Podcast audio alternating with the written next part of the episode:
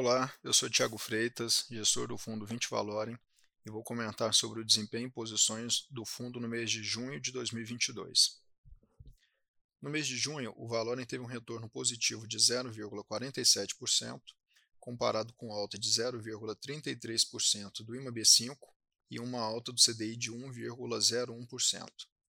No ano, até o fechamento de junho, o Valorem teve retorno de 7,28%, comparado com alta de 6,61% do IMAB5 e uma alta do CDI de 5,40%. Portanto, com resultado num ano melhor que o do CDI e do IMAB5. O Valorem teve resultados positivos nas posições tomada em juros nominais de Brasil e tomada em frade cupom cambial. Por outro lado, perdeu com a posição aplicada em juro real via títulos públicos ligados ao IPCA, Lembrando que a estratégia via títulos públicos ligados à inflação permanece com resultados positivos no ano. Os títulos públicos de vencimento mais longo tiveram resultado negativo em junho, por conta da percepção de piora na política fiscal do governo, que se traduziu em cortes de impostos, como o exemplo ICMS, e aumento de despesas, como por exemplo o aumento do valor do Auxílio Brasil, que subiu de R$ 400 para 600 reais, e a criação de novas transferências de renda, a exemplo do auxílio caminhoneiro. Como consequência da piora do mercado local, a curva de juros reais encontra-se atualmente com taxas acima de 6% em todos os vencimentos, o que se traduz em uma excelente oportunidade de investimento para o médio prazo. Dessa forma, voltamos com um gradual alongamento dos títulos públicos em carteira. De maneira geral, do ponto de vista de mercados e desempenho de ativos, Junho foi marcado pela aversão a risco com queda nos principais índices de bolsa, desvalorização dos preços de commodities e fechamento de taxa de juros em países desenvolvidos.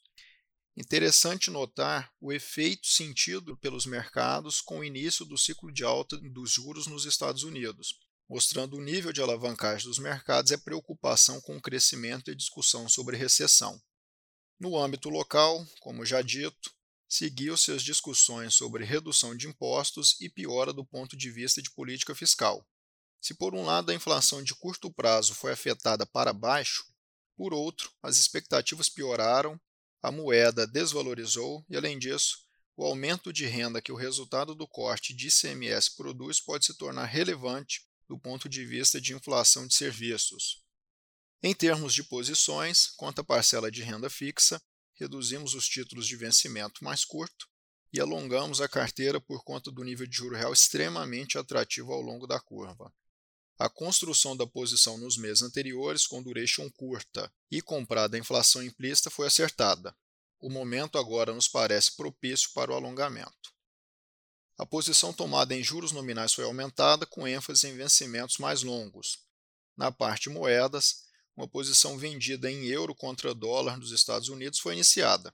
Além disso, a posição tomada em frade cupom cambial foi mantida, com uma leve realização de lucros na parte longa e com aumento de exposição tomada na parte curta. Por conta da desvalorização do real, uma posição comprada via opções foi iniciada, ou seja, foi iniciada uma posição comprada em real contra dólar dos Estados Unidos.